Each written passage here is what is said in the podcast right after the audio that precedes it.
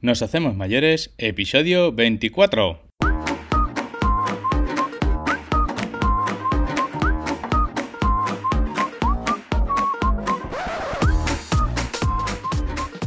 Buenos días y ser bienvenidos a Nos Hacemos Mayores, el podcast donde aprendemos a mejorar la vida de la gente mayor. Noticias, entrevistas y un sinfín de novedades que nos ayudan a conocer y a comprender mejor esta etapa de la vida.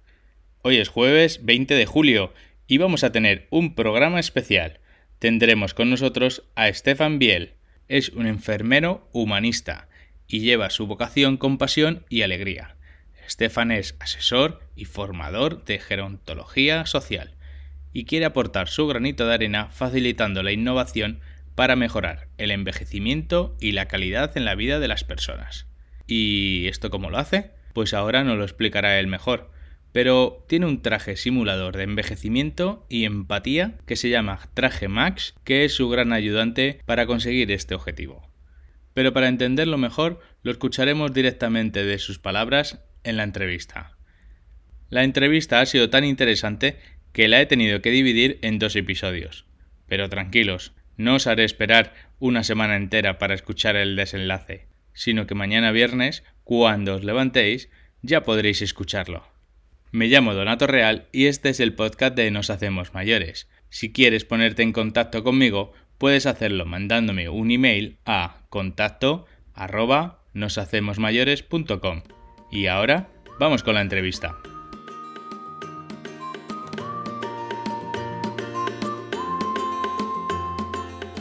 Hola Biel. Muy buenas, Donato. Encantado. Muchas gracias por la invitación. Un placer. Mira, eh, yo antes he hecho una presentación tuya y, ahora vamos a hablar del traje más, pero antes de empezar a, sacarle la chicha aquí al tema, eh, queríamos saber quién es Biel y, de dónde viene esta.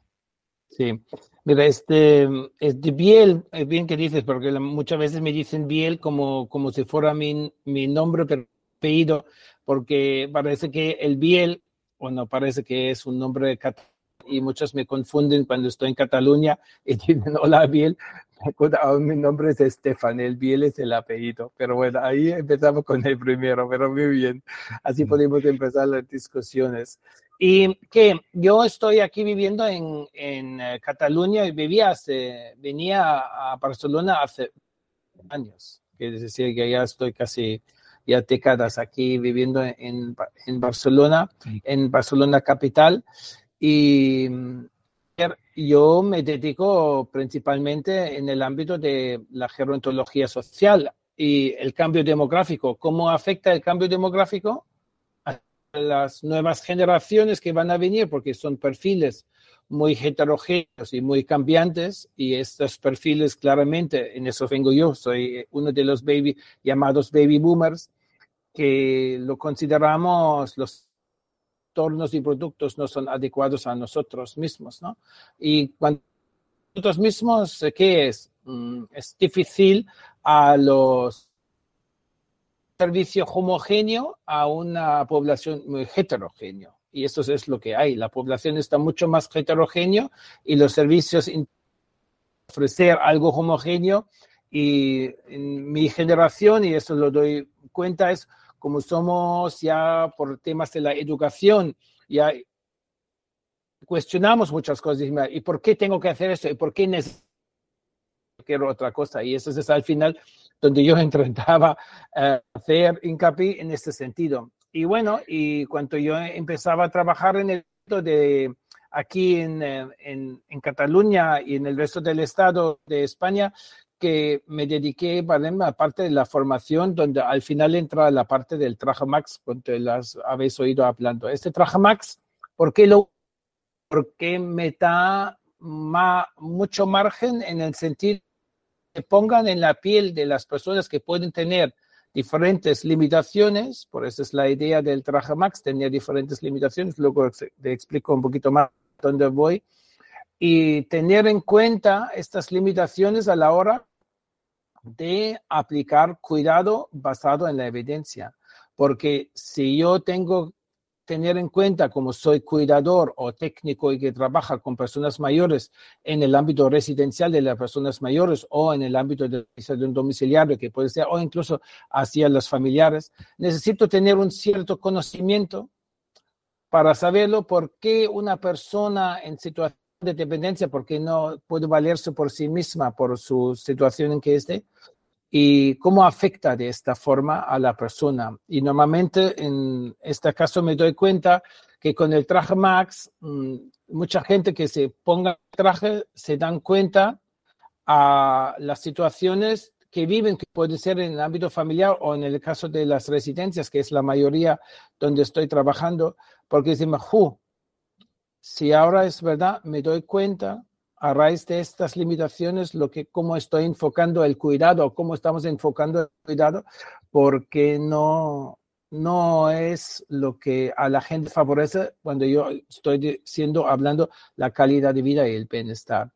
Un ejemplo para, eh, sí, dime. Estefan, em, ah, mm, nos acabas de decir todo, todo lo bueno, todo lo que tiene, pero te quería preguntar, eh, los desafíos más comunes de las personas mayores al envejecer, eh, ¿cuáles son? Para que, tú veas, tú, ves eh, cuáles son las, pues lo más común, lo más común, los problemas más comunes de los mayores, para empezar. A ver, digamos, en primer lugar, creo que hay em, quiere quitar este tema es lo que problemática más común en las personas mayores, ¿no? Porque ese es un estereotipo cuando hablábamos del tema del edadismo, mm.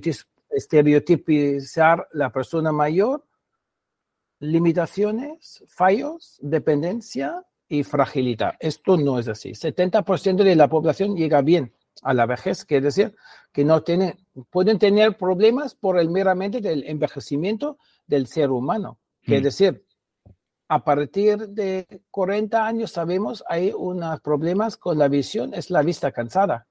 Pero esto podemos arreglar, podemos arreglar con las gafas. Por lo tanto, mm, ah, lo tengo arreglado y no tengo un problema. Las limitaciones las tenemos, las limitaciones las tenemos ya desde, hasta, desde jóvenes, desde toda la vida las podemos tener. Digamos, a partir de 30 se sabe por ciencias y las investigaciones, baja mm, notablemente la fuerza muscular, pero esto se nota a partir de 65 años, que decir, no hay un problema.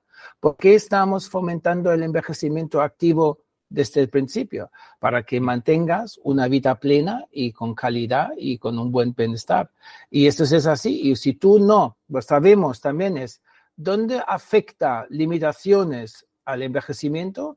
es el estilo de vida individual, que dice 70-80% del envejecimiento es en tus manos. No es que alguien te ha impedido una cosa y por eso no puedes hacerlo. Puede ser, si hablamos de las partes, lo que me estoy refiriendo es si tenemos limitaciones em, por parte del envejecimiento corriente, fisiológico, porque el ser humano envejece desde ya nacimos, hay ciertas cosas que siguen siéndolo hasta una cierta edad. Tenemos gente donde influyen los genes, que son un 20-30%, depende de los estudios que lo vemos, lo que me dispongo son un 30%, influyen los genes hacia la vejez. Que decir, si tú tenías una persona en tu círculo familiar, bisabuelo, abuelo, etcétera, que ha cumplido 100 años o más, esto puede influir en tu envejecimiento, pero no es el hecho que tú vas a cumplir también 100 años, sino tu estilo de vida. ¿El estilo de vida qué?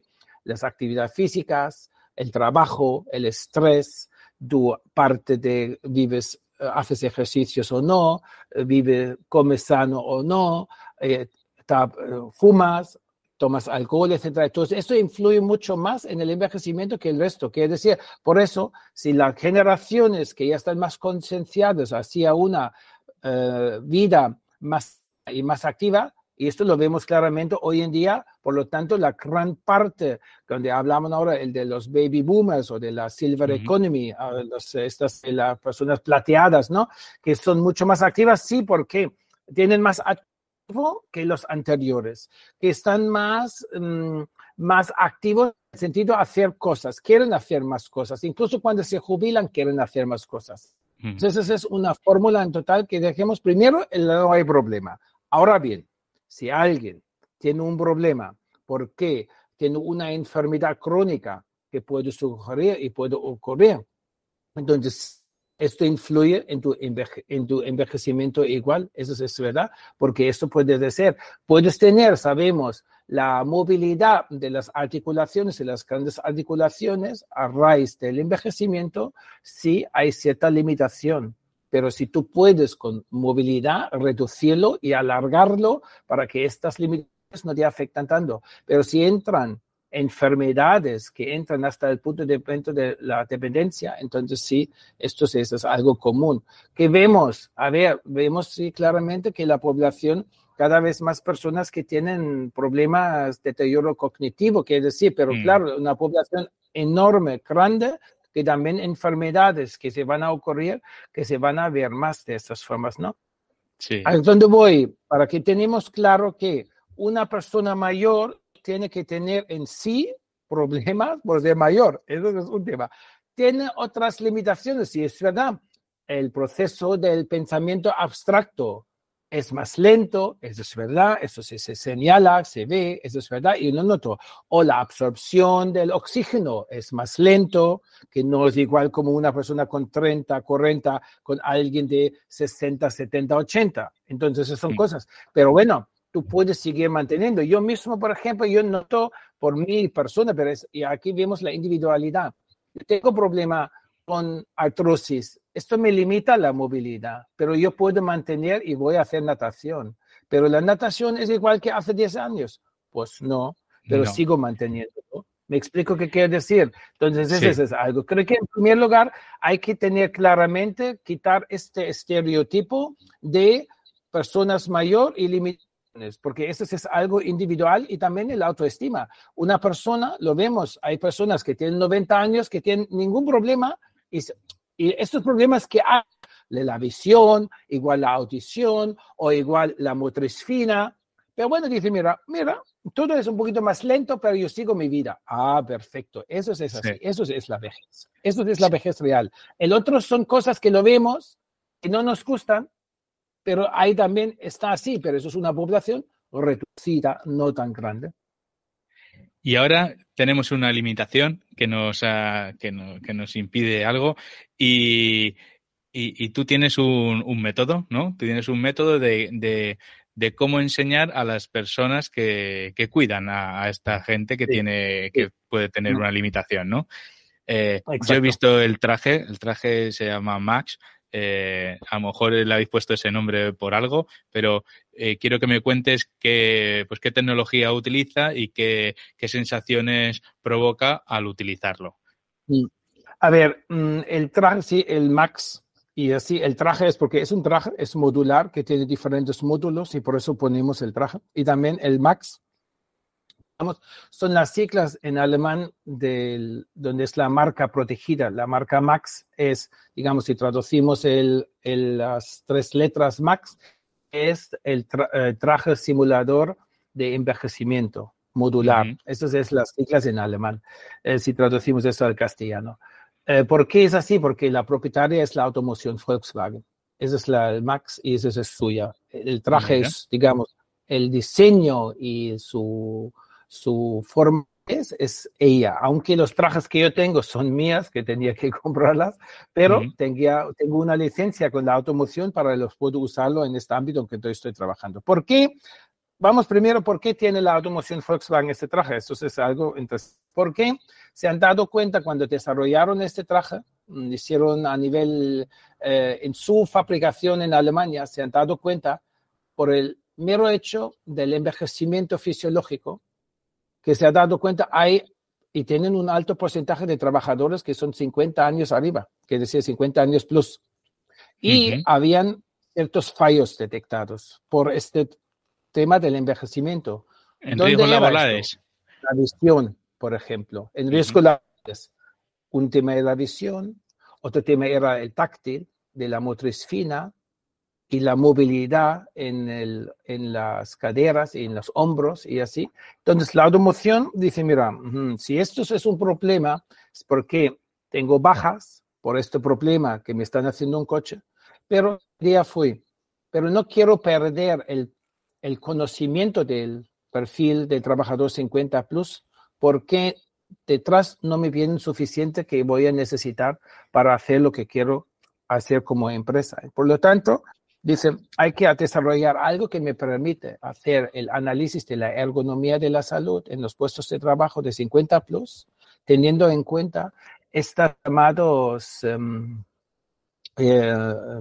hipotéticas de actividad físicas, las hipotéticas, para decirlo, cómo envejece una persona y a partir de cuánto hay limitaciones, puede estimular y si puede estimularlo, de qué manera me puede ayudarlo para analizarlo, para favorecer tanto al empleado como a mí como empresa para no tanto ventas. Y esto es al final el, el, el, resultado es este trabajo, es la propia Volkswagen con la, la Universidad de Uni y la Universidad Técnica de Chemnitz de Alemania.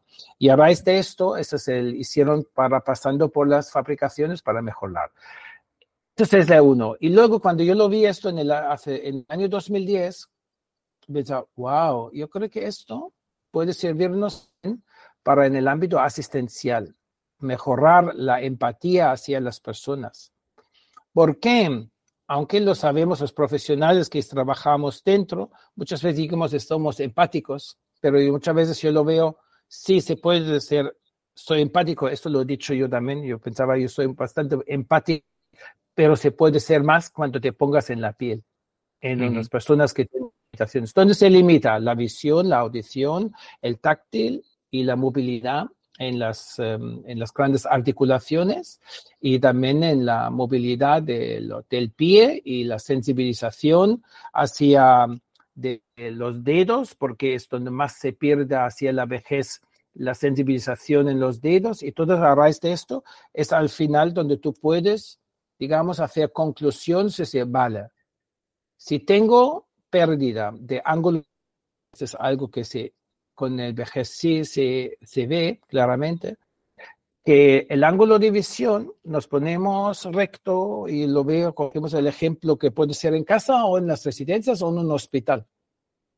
La mayoría ponemos las personas recto a la mesa y cerca a la mesa para que está bien a la mesa.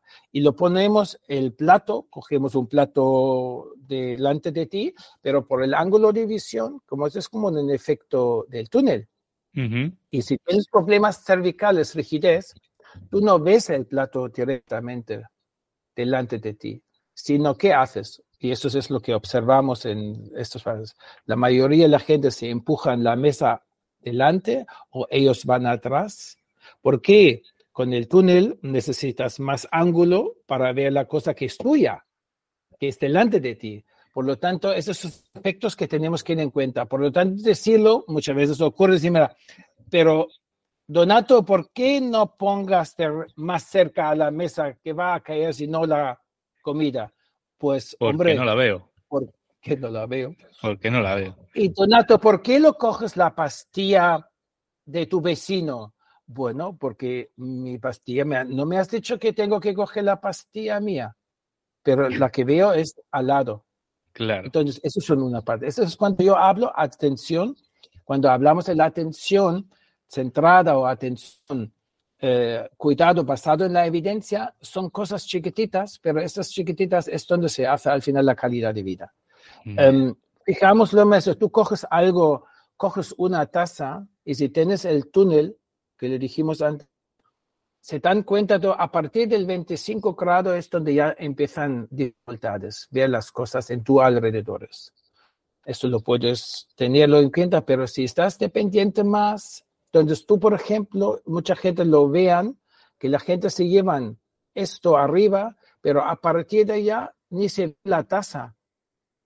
Entonces, que si esta parte de aquí para allá es un oscuro, intentan acercarse a estos temas. Esto de la gente al final, nosotros como profesionales, tenemos que buscar y ayudarles para que tienen una mejor calidad de vida y el bienestar. Si lo ve no llega, entonces tengo que buscar una fórmula cómo mejorarlo para que la persona pueda comer, en este caso, bien, por ejemplo. ¿no? y, Y el mayor no te dice, no, no, no nos dice esos problemas que tiene, porque él, eh, él, lo sabe a lo mejor, pero no lo dice. Yo dice, yo cojo esto pues porque mm, llego a la taza, pero ¿y por qué no coges la tuya? Pues, mm, pues no lo sé. Pues yo veo esa y la cojo. Porque si lo supiésemos, a lo mejor le ayudaríamos. Sí, sí, sí. Em, va, va, lo que dices tú, mm, cogemos dos partes. Uno es, tú como familiar lo intentas a lo mejor manera que tú sepas de tu forma de ser, que decir, lo que has leído algo y lo mm. piensas, esto es, así. Vale, entonces, igual una persona mayor te dice, venga, lo vimos, coge, menos, como si fuera un sopero esto, ¿eh? me voy un poquito más atrás. Si cogen muchas veces, se cogen esto y como teníamos aquí una cuchara, se cogen desde la mesa, lo llegan a más cerca y comen muy cerca porque ellos saben, si no me acerco, no lo veo o me van a caer las cosas. lo hacen por intuición, por repetición, ya. Por intuición, lo ha aprendido así y lo haces así. Y esto lo hay que aceptar lo que hace así. No me sirve si, pero bueno, pon, ¿por qué no pones el plato a la mesa donde tiene que ser, que es normal? Pero ¿qué es normal en esta situación? Normal es la comodidad tuya, personal e individual, tu singularidad. Esto lo tenemos que ver. Yo puedo entender, el familiar no puede detectar hasta este punto porque ya se escapan ciertas cosas, pero por el profesional sí tiene que ser. Por eso es profesional, donde se diferencian. Y cuando un profesional se pone este traje, que son piernas, eh, también un chaleco, eh, en, el oído, en, la vista, eh, en las manos también, creo, también. cuando se pone todo el equipo, ¿qué es lo primero que, que, te dicen? ¿Cuál es la, mm, cuál es la reacción de ellos? ¡Ostras! ¿Eso es posible? lo tiene muy claro la reacción. así, lo, sienten ellos y a partir de allá discutimos y vamos a ver.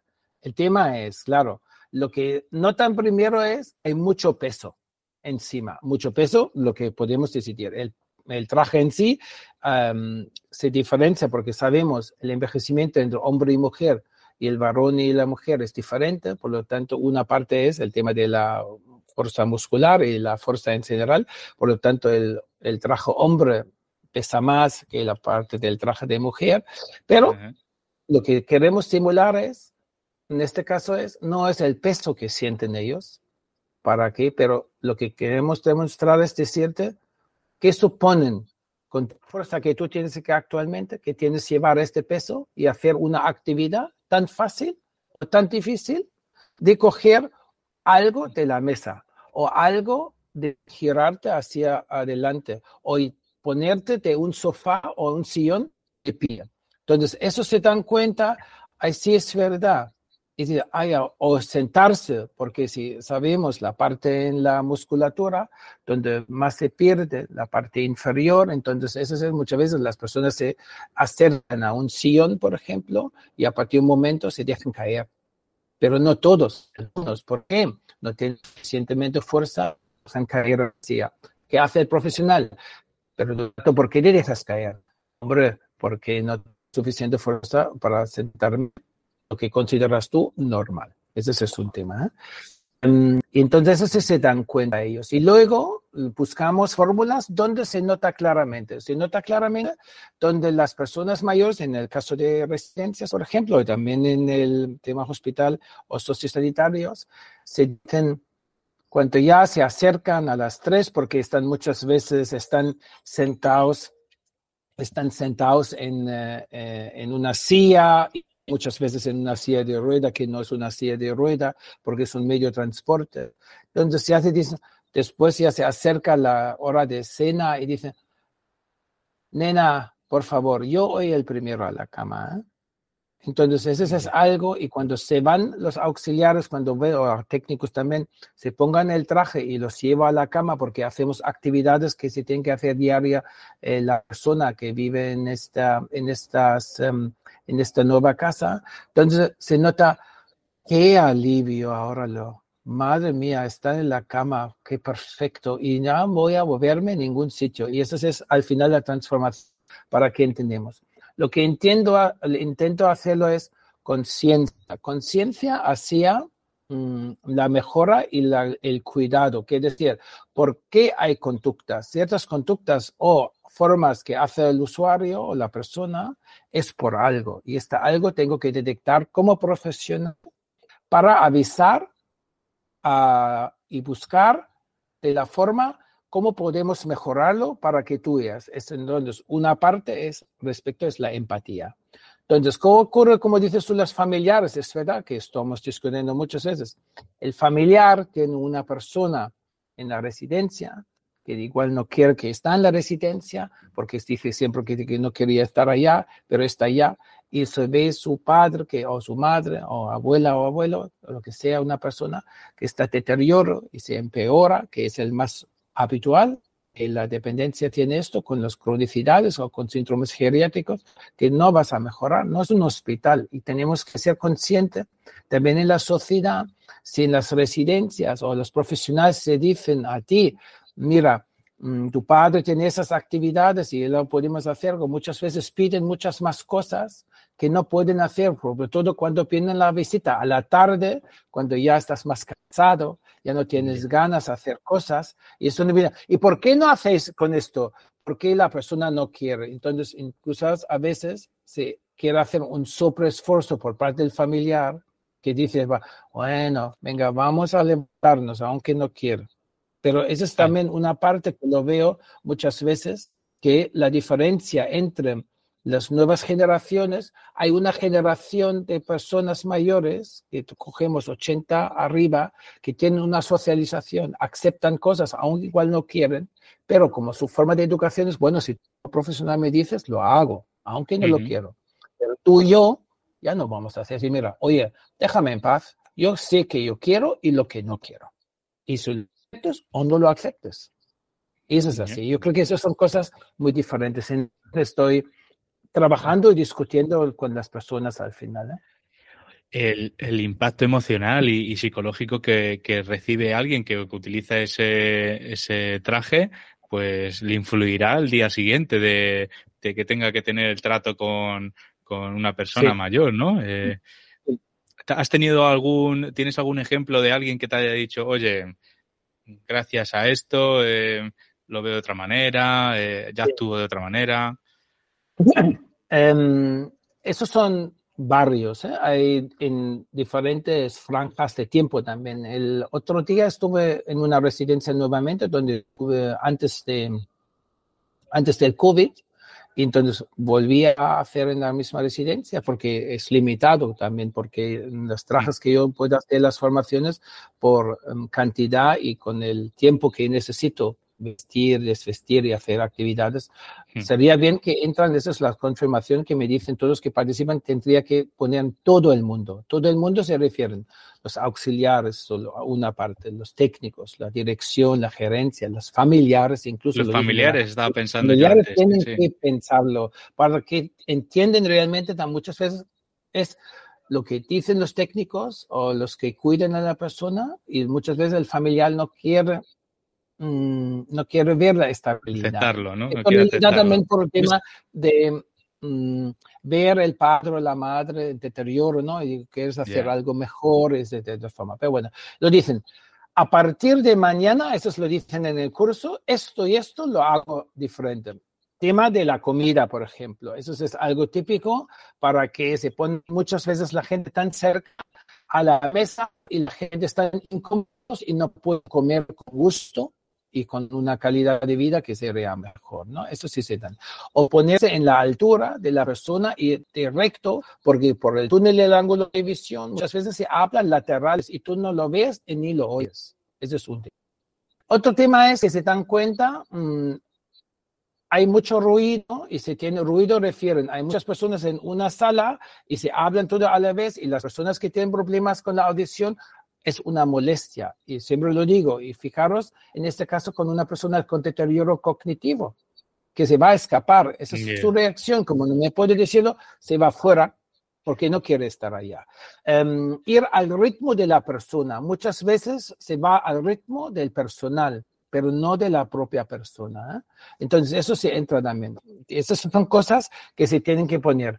Y entonces, en la cocina, la limpieza, todos el mantenimiento, a veces lo tengo personas de administrativos, el mantenimiento, y entonces, o de limpieza, y dice, oh, sí, ahora sí entiendo por qué muchas veces cuando paso por ahí y me dice alguien algo y dice, ¿por qué tengo que hacerlo de esta manera? ¿no? Entonces, yo creo que sí, hay un cambio de conducta hacia las hacia la persona, pues sí, porque es lo que vemos, el desarrollo de este traje modular, que en su ingeniería que lo han hecho, se han analizado 200 estudios a nivel internacional entre la psicología, la gerontología, la medicina, las ciencias de deporte, la innovación, el trabajo, y a raíz de esto el resultado es el traje. Entonces, a raíz de esto, si se ve claramente, se puede simular. Y además, el traje tiene la opción, se puede limitar tres diferentes niveles de limitaciones, de un 20, 60 o 40%. Yo puedo cruzarlo además. Yo puedo decir, lo tienes aquí 20, pero en las gafas 60. O tienes en el cuto aquí a la izquierda un 20, pero a la derecha 40. Y lo mismo en las rodillas. Eso me, me permite el traje en su desarrollo que hicieron, por eso ya mm, ve bastante auténtico la gente cuando lo vean, cuando andan. Y lo que ven también es, porque esa es una gran dificultad que lo vemos a la hora de trabajar con personas, aplicar individualidad y singularidad, porque están programadas, y lo voy a decir así de esa forma, programadas a hacer cosas, pero no estar con la persona. Estar con la persona quiere decir, vale, tengo Donato adelante. Donato ve bien, Donato oye bien, Donato puede moverse bien, cuáles son sus gustos, cuál es el que, para que tiene durante el día una parte que sería agradable, donde yo, y lo digo siempre a ellos, vosotros, y ahí referimos a los profesionales, estáis ahí para dar a la persona la máxima calidad de vida, el bienestar, que él no puede hacerlo porque no puede hacerlo porque le fallan ciertas cosas. Entonces nosotros tenemos que buscarlo. Por eso yo insisto mucho para cuidar a personas en situación de dependencia se necesitas competencias y habilidades. Habilidades sociales básicas y complejas, pero sobre todo necesitas tener sabiduría. ¿Por qué ocurre esto? ¿no? Por el tema o el amarillamiento de la lente. Se dan cuenta, em, de repente, la confusión con, sobre todo los grises azulados son más mal reconocidos a la vejez, pero si un amarillamiento de la lente, los verdes y los azules se confunden claramente y eso se nota bien. Entonces, a veces son cosas que el entorno produce un malestar por algo que es el entorno también que no favorece a la persona y esto produce al final en mal sentimiento a la persona. Entonces, sí, y volver a tu pregunta es claramente si son gente que esos me dicen el otro día en esa residencia comentaba, dice, mira, desde tú estabas aquí con nosotros, yo estoy haciendo las cosas de otra manera. Y esto es lo que yo quiero.